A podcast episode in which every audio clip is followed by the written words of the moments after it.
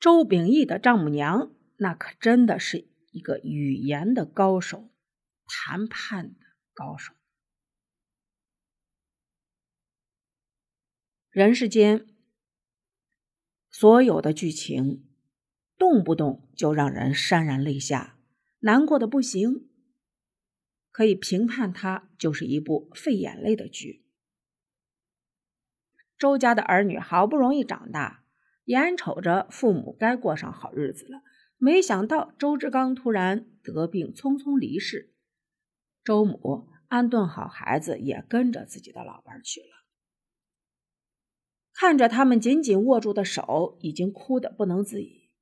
果然，没有了父母，便没有了家。三个本来就分别已久的兄妹，后面的联系还能多吗？周秉义在剧中算的是活得比较通透的人了。他视野开阔，情商高，懂得在纷乱复杂的事件中，能够做到。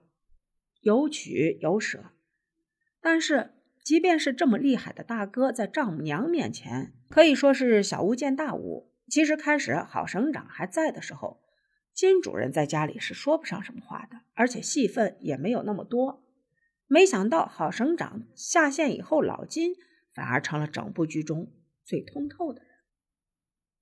其实前面没有感受到，当看过后面老太太的态度。再回头看老省长在世的时候的桥段，愈发觉得这个省长媳妇儿牛。当冬梅谈到蔡晓光的工作时，郝省长的表情凝固了，他没说话，然后稍微瞟了一下旁边的金主任，不明显的眼球转动，老金立马站了起来，他不动声色的拿着冬梅手上的简历。郝省长这时候已经很不高兴了。而老金在女儿面前还和颜悦色，表示这种违反原则的事情坚决不能做。当周秉义来到家里，金老太太首先打开陈记问秉义母亲的事儿，然后不断的来回打量女儿和丈夫的神色。没想到郝省长沉默不语，快速吃完碗里的饭，随即立马下桌。老金看着丈夫往屋里走，她立马叫了秉义的名字。并问其父亲什么时候回来。可以看出，老金的眼睛是先顺着丈夫的方向看去，生怕他走远了听不见，随后才回过头。这时候，他已经在暗示和亲家见面的事情了。老金说话是很有艺术。当听见周秉义抱怨自己工作没有成就感、没有实质意义，老金就开始考虑如何能让女婿走得更高更远。第二天，他叫来了相关的人，请到家里做客。他先是把省长搬出来，表示生前对秉义非常满意，把他当做自己的儿子，各种赞许的话说出口以后，对面的人已经明白了老太太是什么意思。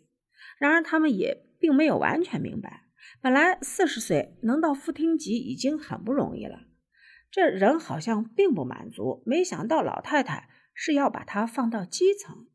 金主任并没有明说，而是分析了大环境，指出对方的不足，然后将秉义的优点和劣势与当下需要的人才进行结合，极为有利。坐在对面的干部立马变了态度，表示要回去向上级汇报。然而，他明白这种看似靠关系的做法会让周秉义不舒服，于是还用王安石来做例子，让他挂了一个画儿。然后在挂画的过程中，点了点周秉义。